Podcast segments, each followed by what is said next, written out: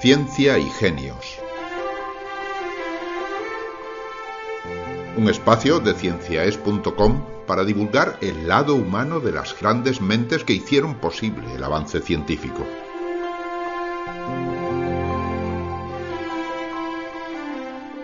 Ciencia para Escuchar vive gracias a las aportaciones voluntarias de nuestros oyentes. Si le agrada nuestro trabajo y desea colaborar, visite nuestra página web cienciaes.com.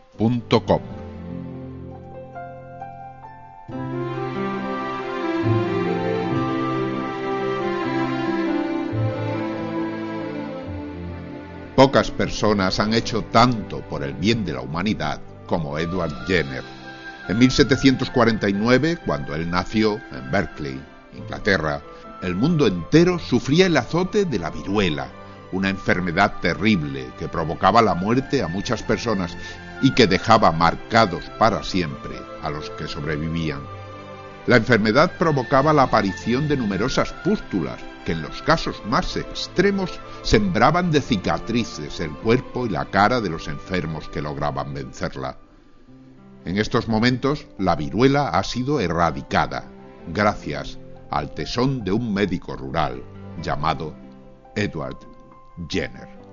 Les invitamos a escuchar su biografía.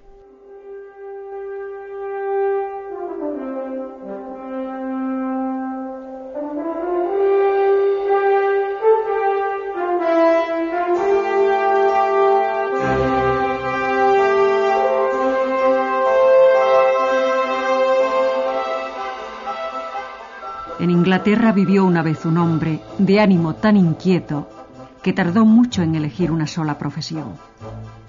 Probó con la geología, escribió poemas, coqueteó con la música, tanteó las leyes y hasta construyó un globo. A los 20 años estuvo a punto de embarcar como naturalista en el segundo viaje del capitán Cook a los mares del sur. Por fortuna, Edward Jenner, que así se llamaba, optó finalmente por quedarse en tierra y volcar todas sus energías en una única ciencia. Eligió la medicina y tanto se entregó a ella que logró erradicar una de las enfermedades más temidas por el hombre, la viruela. La idea de combatir el virus surgió cuando empezó a tomar en serio una vieja superstición muy difundida en su condado natal.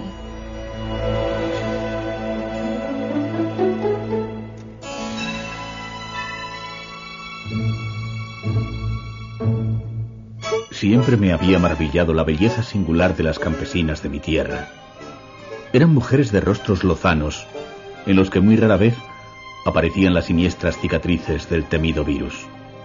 Según los viejos del lugar, el secreto radicaba en una enfermedad benigna que transmitía el ganado y que tenía la milagrosa virtud de inmunizar. Aseguraban que quien fuera contagiado por una vaca nunca contraería la viruela.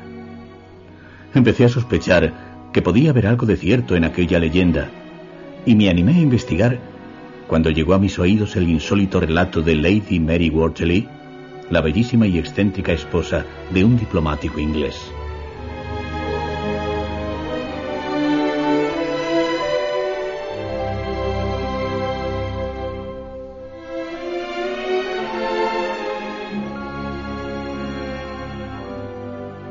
En 1718, Lady Mary había intentado imponer en Inglaterra una escandalosa costumbre adquirida en Turquía, donde su marido había servido como embajador.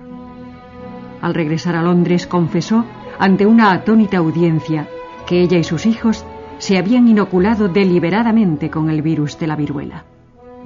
Según el hábito turco, habían buscado el contagio de personas levemente afectadas y tras sufrir un pequeño brote la familia era ya inmune a la espantosa enfermedad. La historia quedó archivada como una rareza más de la excéntrica señora, hasta que 50 años después, Jenner decidió prestarle atención.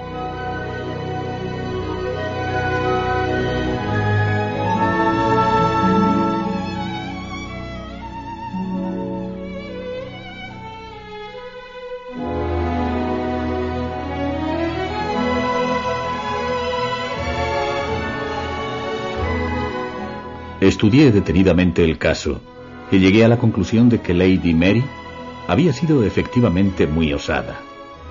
El virus no afecta a todos por igual, y en ella se pudo haber manifestado con toda su virulencia. No fue así por una mera cuestión de suerte. Pero al margen de ello, lo que sí me llamó la atención fue la idea de buscar un contagio deliberado a modo de protección. Recordé entonces la fábula del ganado y tuve una intuición muy acertada. Sospeché que la enfermedad que padecían los animales era una modalidad atenuada de la que atacaba al hombre. Y dado que el virus era en definitiva el mismo, el más débil, el de las vacas, podía servir para inmunizar.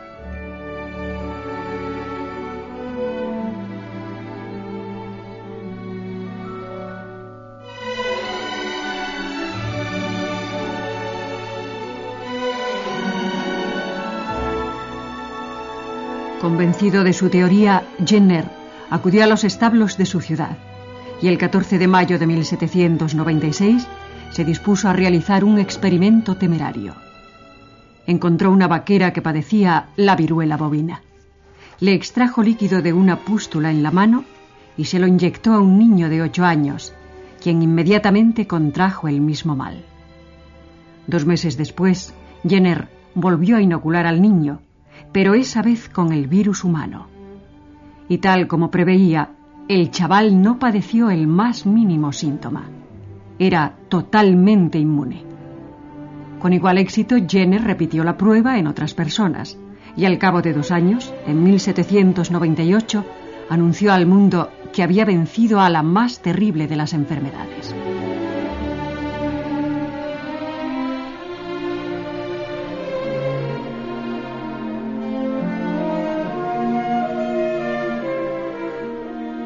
A partir de aquel momento, mi fórmula, a la que yo mismo di el nombre de vacuna en alusión a las vacas, comenzó a extenderse. Al cabo de año y medio, la muerte por viruela se había reducido en más de un tercio, y mi método fue adquiriendo cada vez mayor aceptación, tanta que hasta la familia real británica decidió vacunarse, e incluso la lejana Rusia, tan reticente a las nuevas costumbres, acogió la idea con entusiasmo. Baste decir que, según tengo entendido, al primer niño vacunado ahí le han llamado Bazinov y que por expreso deseo del zar, su educación correrá a cargo del Estado.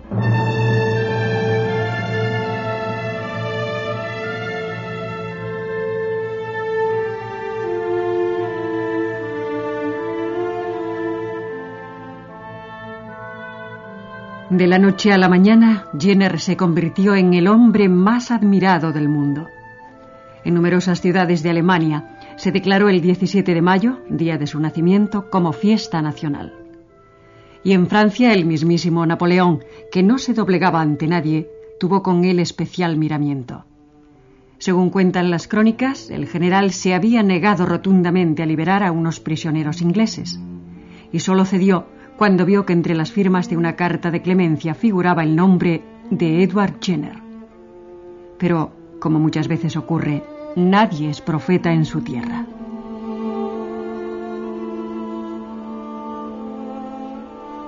Y en mi caso, lamentablemente, el refrán se ha cumplido. Me han llovido honores de todo el mundo, pero en Inglaterra, mi país natal, los doctores me miran con suspicacia lo demostraron hace unos años, en 1813, cuando el Colegio de Médicos me vetó la entrada por considerar que no dominaba las teorías clásicas de Hipócrates y Galeno. Se empeñan en tratarme solo como un médico rural que encontró su inspiración en los establos. Tal vez no les falte razón, pero no podrán privarme del orgullo de saber que, gracias a mí, a un simple médico de pueblo, la enfermedad más temida por el hombre, ha desaparecido de la faz de la tierra.